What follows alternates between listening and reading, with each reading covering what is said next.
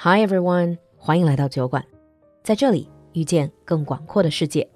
The project is funded by Top Taste Original, high quality products from Europe, an European Union campaign promoting the consortium of Abruzzo wines and the Piave DOP Cheese Consortium.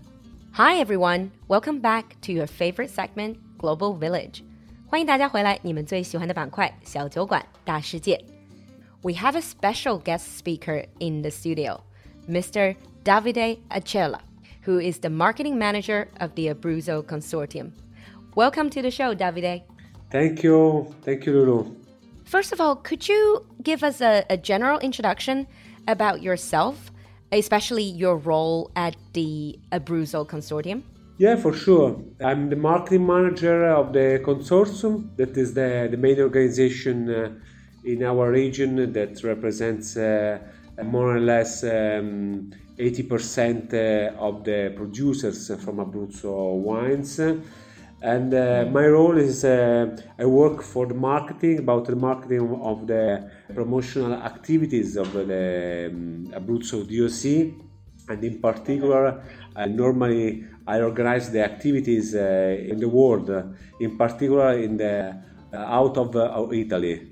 Ah the overseas market. Yeah, I talk about the wines. Uh, I talk with the agency, with the, the importer, mm. all that you need to organize uh, some uh, promotional activities. Mm, I see. First of all, I think our audience probably, well, I mean, including me, we don't really know that much about the region. I mean, I've been to Italy many times, but mostly, you know, to Rome, Milan.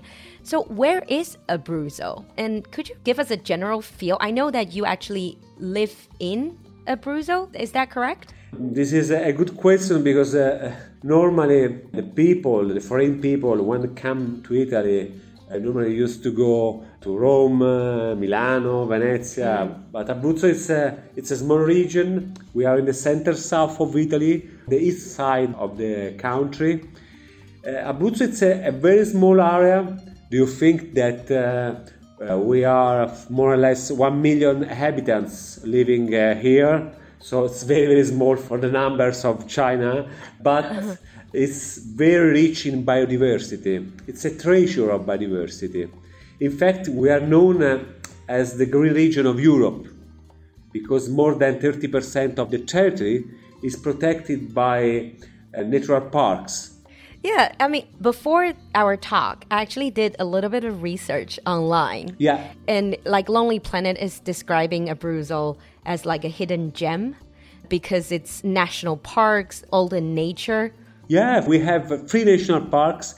The first national park of Italy was uh, in Abruzzo. We have about one regional park and about 70 natural reserve and protected areas. So, do you think mm. uh, it's very, very green? It's a small region, but we have everything. In the east side, yeah. we have the sea. In the west side, we have the Apennines, but we have a many rivers, lakes, uh, ancient villages, standing still in time. It's a region to be discovered. Yeah, I've also heard about you have quite a few ski resorts. Quite popular ski resorts for skiing. Yeah, yeah, for skiing. Yeah, region. yeah, for sure. We have the most important uh, ski area of, uh, of the central Italy. Uh, in Abruzzo is uh, one of the mm. few places in Italy where you can ski while looking at the sea. So it's something of very, wow. very special. Yeah.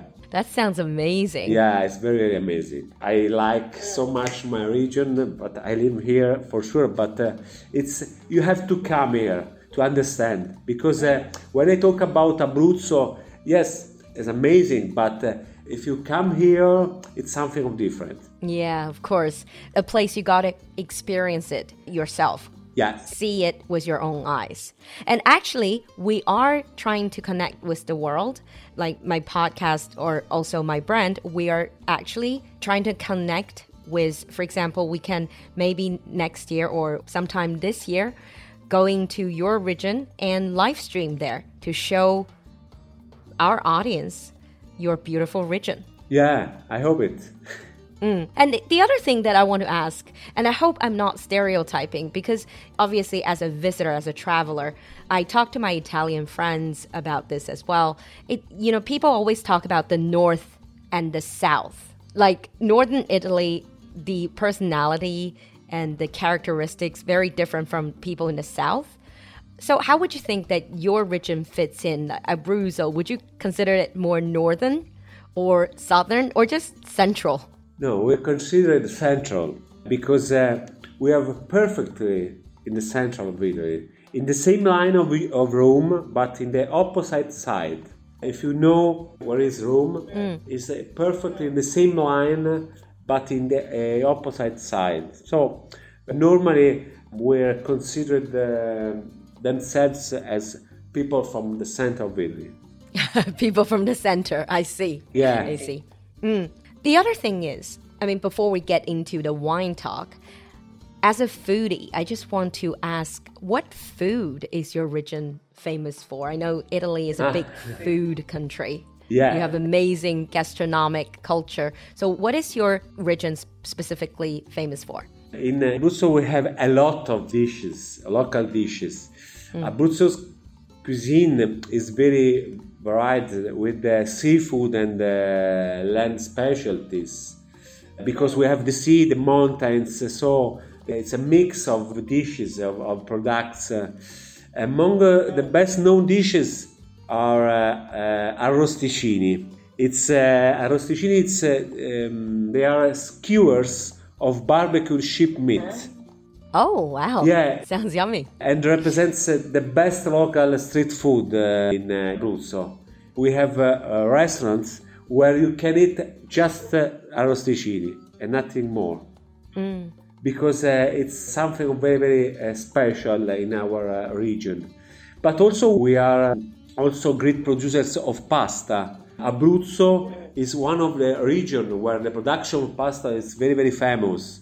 We have uh, also a pasta district uh, in the hinterland of the region. In every town, in every villages, there is a, a local handmade pasta. One of the most famous handmade, handmade, pasta. One of the most famous is pasta alla chitarra. Pasta alla chitarra it's made with the three meats, three kind of meats: beef, lamb, and pork.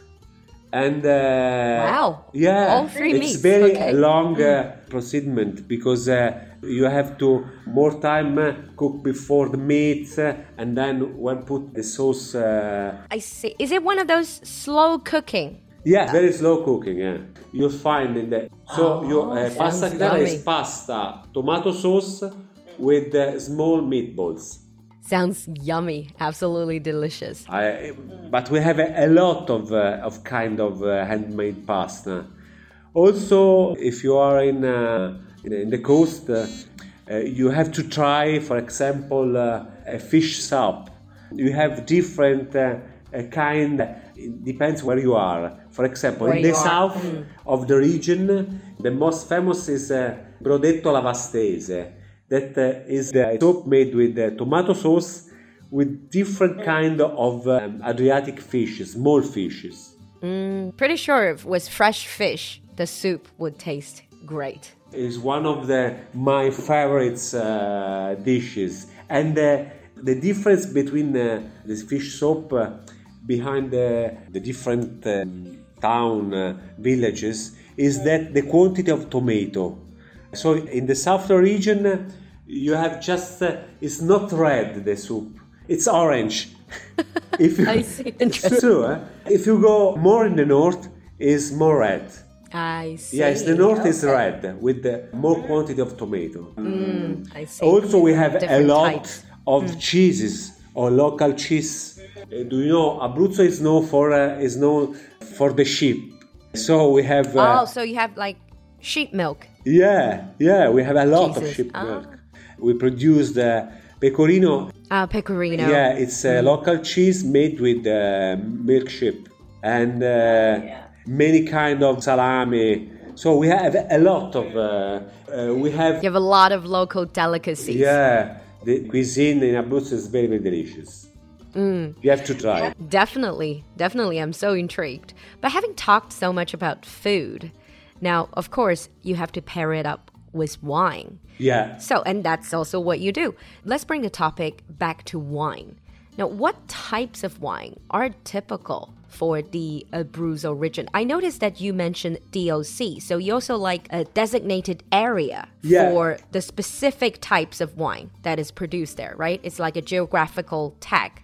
Yeah, in Abruzzo we have different uh, wines, but uh, the most famous, uh, the most important is Montepulciano d'Abruzzo. It's a red wine, and uh, it's one of uh, the greatest Italian red wines. So, first of all, for sure, Montepulciano d'Abruzzo, that you uh, that represents more or less 80% of the wines, the DOC wines uh, in Abruzzo. So, big quantity because uh, in Abruzzo you can you can find the vineyards from the sea to the mountains everywhere.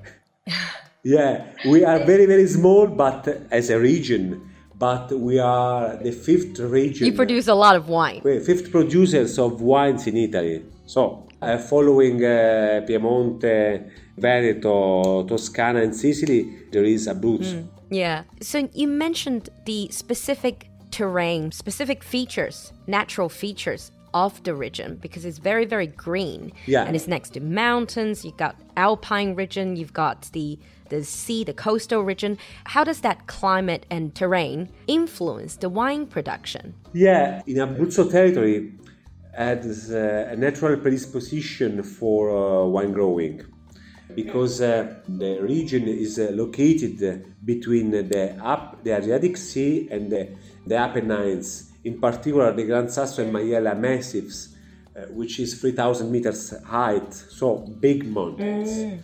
But uh, Abruzzo can be divided into two zones the inland mountains area, uh, which makes up more than uh, 65% of the entire region, and the coastal area uh, with the extensive hills.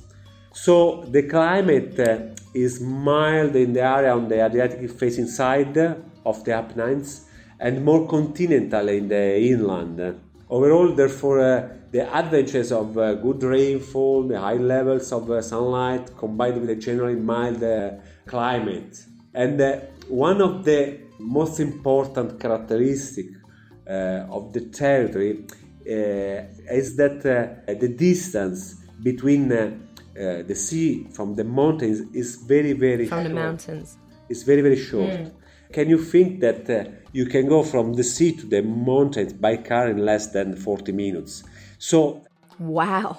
That is very close. yeah, this characteristic uh, generates a big range of the temperatures between day and night, which combined with the good ventilation uh, in the valley where normally the vineyards growing, uh, uh, create the best condition for the growth of high quality grapes. I see. And what grapes, if I can ask? I know actually our audience, they're not wine experts. They're probably just wine, I would say, curious about wine or some wine lovers. What kind of grapes do you cultivate locally? First of all, for sure, it's Montepulciano, Montepulciano grape. We have uh, the wines is Montepulciano d'Abruzzo, but the grape is Montepulciano, and it represents. In Abruzzo, we have more or less uh, three- 34,000 hectares of vineyards, and 70,000 of which is cultivated with Montepulciano grape. Montepulciano. Oh, that's red, right? It- It's, a red, red grape. but not The red. only because uh, with the same grape we produce also Cerasuolo d'Abruzzo. is another uh, uh, DOC from our region, and it's uh, a rosé wine. Oh, a rosé wine. Yeah, Okay. with Montepulciano grape, it's very versatile because uh, with the same grape we can produce red wines, rosé wines, sweet wines, and sparkling wines. Yeah. I see. And can I just ask? I mean, without, I'm sure most of my audience they haven't tasted Abruzzo wines. Can you describe to us? Is it more on the dry side or is it more on the fruity side? What about sweetness? Just give us a, a general introduction so that we can kind of imagine how Abruzzo wine tastes like. Yeah, Montepulciano d'Abruzzo if you have to uh, try some Abruzzo wines, you have to start from Montepulciano d'Abruzzo. Montepulciano d'Abruzzo mm. is a wine of uh, great versatile. It can be fresh, fruity, drinkable when it's young. It's, very, very easy to drink, but at the same time, it has um, it can evolve over time, and you can try is more complex uh, with uh, when it matures with age. yeah, with with mm. aging. for example, if you try Montepulciano d'Abruzzo after some years, you can try something of different. For example, Cerasuolo, Cerasuolo d'Abruzzo is our rosé wine. It's the wine of the heart of Abruzzo people uh, because uh, is uh, in the past was the wine of the farmers and uh, now mm-hmm. is uh, the wines that uh, we used to drink every day because it's it, it combines the freshness of a white wines with the structure of red wines. It's different. It's rosé wines, very very different from the other. I mean that uh, every people uh, the same thing for uh, their wines, but if you try Cerasuolo Abruzzo, in the category of uh, rosé wine is very very different from the other. I mean, I can't wait to try. I love rosé yeah, wine. you have to try. Uh, but uh, in November, when we met uh, in China, you can try everything. Mm, oh, I can't wait. I'm so looking forward to it. Also, we have a lot of uh, indigenous white grapes. First of all, Trebbiano d'Abruzzo, Trebbiano d'Abruzzo is the most important um, uh, white wines. And um, also it's very very it's amazing uh, wines because uh, it has a, a, great ease of pairing uh, and also with their aromas uh, acidity and uh, peculiarities are capable of um, conquering the most demanding palates. And the last wines because in the last 20, 30 years, we discovered many indigenous uh, white uh, grapes. The most important is Pecorino, Pecorino d'Abruzzo. Mm. Do you know Pecorino? I only know Pecorino as the cheese, to be honest. Yeah, yeah. but do you know the history about it, the, the name of the origin of the name of these no, uh, wines? Actually, no. Please educate me. It's amazing because uh, in the past, in the hinterland of the region, the shepherd used to, to took the sheep from the L'Aquila province, is the, the province uh, of the hinterland of Abruzzo, to the south of Italy, normally to, to Puglia region. And normally this trip was very, very long, some months. And uh, during this trip, during this voyage, uh, normally they used to pass through some vineyards and uh, normally the sheep used to eat this kind of grapes because uh, were sweeter than uh, Trebbiano grape. Oh. Because uh, normally uh, Pecorino uh, used to mature before than Trebbiano. So in the middle of September, when uh, they did this trip, they're sweeter were sweeter, yeah. So the owner, the shepherd, used to, to compensate the owner of, uh, of the vineyards uh, with a piece of cheese, of pecorino cheese. Oh, I see. It's for that that uh, we used to to this name uh, pecorino for this kind pecorino. of wines. Yeah. Ah, I see. I definitely would like to try that. Yeah. Now, actually, earlier on you mentioned that some of your amazing wines, local wines, can satisfy the most demanding clients. So let us talk about the clients. Now, I know that you are the marketing manager for Abruzzo Consortium.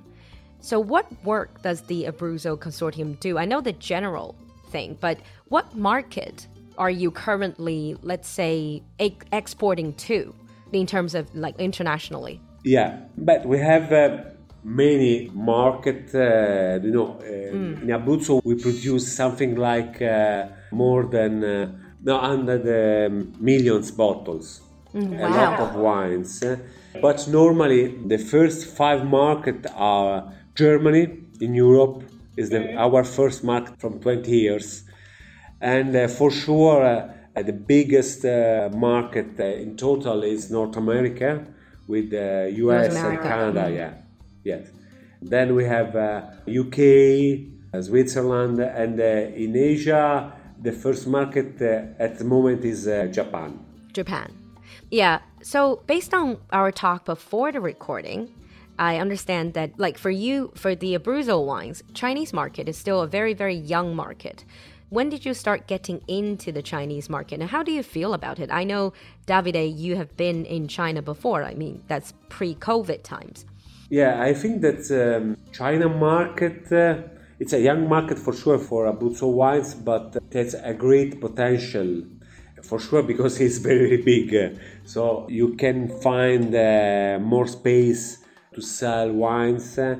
And because I mm. think that our wines, in particular Montepulciano, d'Abruzzo wines, it's um, wines uh, that we can introduce uh, in China. It's it's very nice for the pairing uh, also with the local um, dishes. Dishes. Mm. Yes, the, our experience, my experience is, is very very small because uh, we started to with the, our promotional activities just in uh, 2018 uh, and then uh, we had uh, the covid so in the last three years uh, i never been uh, in china and i did only some activities by the net with webinar something mm. like that i'm sure there are many more opportunities on the horizon now everything's back to normal but can I ask? So you're saying that you're coming in November, right? Yeah. So which are you planning on like a tour around some cities in China or just, for example, Shanghai or Beijing? What's the plan? Yes, normally when we organize this kind of tour, uh, we used to organize more events in the same times because. Uh, you know, uh, when we it's we, a long trip. It's a long trip, so it's better to do more things. We're planning a, a small tour uh, in China in November with the wineries, with the producers that will touch several cities from Shanghai. Yeah, the first stop will be Shanghai for sure. Then uh, we'll go to Hangzhou. Hangzhou. Hangzhou, yeah, it's not so far from uh, Shanghai. Shanghai. Then yep. uh, Ningbo. So in that region. In the region and uh, yeah. in the Zhejiang area and uh, uh, finally the last stop will be Beijing for sure. Ah, I see. Yeah. I see. And what kind of events or projects are you planning for China for all these promotional activities in China? Yeah, normally uh, we used to organize two two kind of uh, activities. One is uh, more institutional, and uh, we used to do masterclass Ah, master classes. One uh, dinner, uh, webinar, uh, something like that, uh, for to promote the region, uh, the DOC of Abruzzo, introduce our region in the market with the media and sommelier, with the stakeholders of the market. And the other activities normally is um, are with the, the wineries and more to introduce the wineries in the market, so more commercial to meet the producers, the wineries with the importers, with the, ah, the restaurants. The yeah. Mm-hmm. We organize yes. normally work around tasting. We participate to trade show, something uh-huh. like that. Ah, trade show and tasting. It sounds like you're mostly still focused on industry people not so much the end consumers, right? You said half is institutional, the other half is commercial. So it's more importers, sellers, and um, just different channels rather than the end consumers. Yeah, normally we uh, organize activities for the trade, for the media, but not mm. for the wine lovers, for the consumers. Uh, but depends for the market because uh, if uh, the Abruzzo wines for example, in the US or in Canada, where uh, we have uh, a big quantity of wine in the market, uh, we used to organize also something for the consumers. For the consumers. Yeah, yeah, we organize, uh, yeah. I don't know, restaurant tasting week, events, perhaps. Yeah, events for the wine lovers, something like that. I think this is perhaps where brands like us or media, sort of social media uh, brands like us, this is how we can come in because we can connect you also to the end consumers. I know that in my community of over a million fans, we have lots of wine lovers. And like me, they probably are very curious to taste a Abruzzo wines. And hopefully, in the future, we will have an opportunity to work with your consortium to bring your lovely wines to our audience, to your end consumers. I hope it for sure. Just from this year, we are organizing uh, also some uh, uh, training activities for uh, not only for operators but also for the wine lovers that uh, want to to know more, uh, to know the region and the wines from Abruzzo. And um, I think that in the next year we'll, we'll organize five, six classes, classroom about it. Yeah. Sounds amazing. Sounds great. I can't wait to see you in person, Davide, in November, and I can't wait to taste some of your lovely wines from your region. Thank you so much. I hope it's, yeah. Yeah, I'm sure I'll love them.